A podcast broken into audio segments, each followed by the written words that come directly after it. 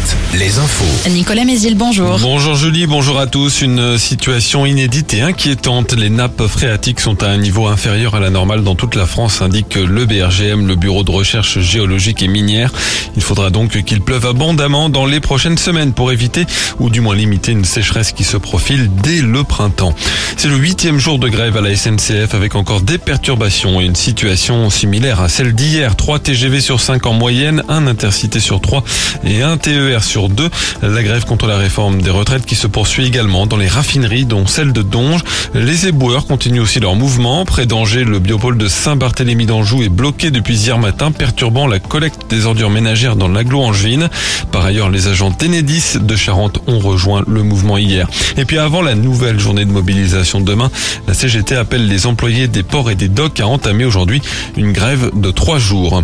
Pierre Palmade sera fixé sur son sort ce matin. La Cour d'appel de Paris rendre sa décision sur un recours du parquet de Melun contre la remise en liberté de l'humoriste sous contrôle judiciaire. Pierre Palmade avait été euh, placé en détention provisoire dans un premier temps le 27 février.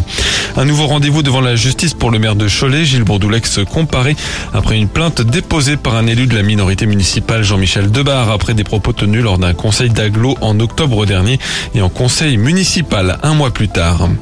Au chapitre économique, après une relative stabilité pendant un mois, les prix à la pompe repartent à la hausse. Le gazole et le samplon 95-10 ont chacun augmenté de 2,6 centimes la semaine dernière.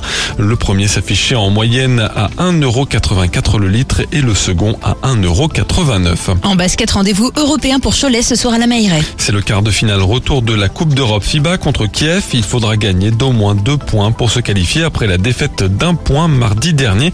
Jouer l'Europe, une fierté pour l'effectif à l'image du meneur Enzo Gudusina.